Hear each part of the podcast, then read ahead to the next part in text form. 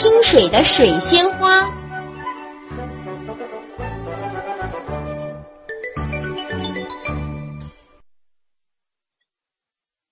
哇，茶几上怎么养了一盆这么粗的大葱啊？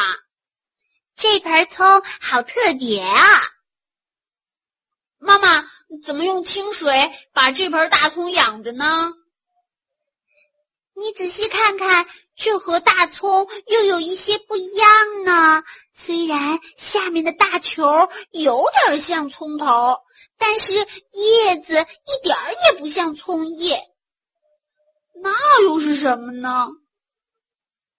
两个小家伙，这可不是葱，这是水仙花呀！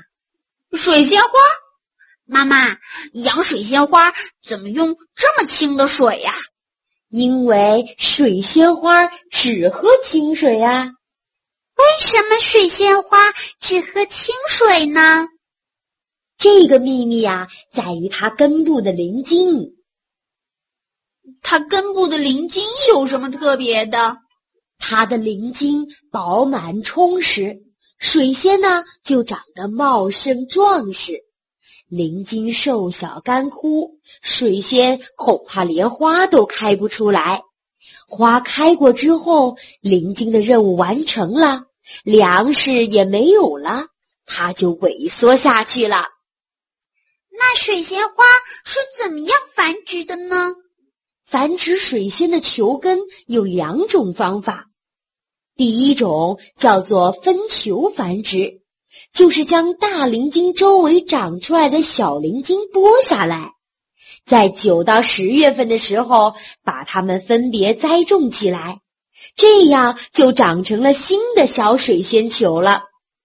第二种叫做种子繁殖，就是把它的种子在九到十月份播种在土壤里，培育成苗。那经过多长时间才能培育幼苗呢？一个能开花的灵茎要经过几年的栽培呢？分球繁殖法要用两到三年，种子繁殖法呢要用四到五年。哇，繁殖水仙花要这么长的时间呀！当然了，所以说水仙花特别珍贵呢。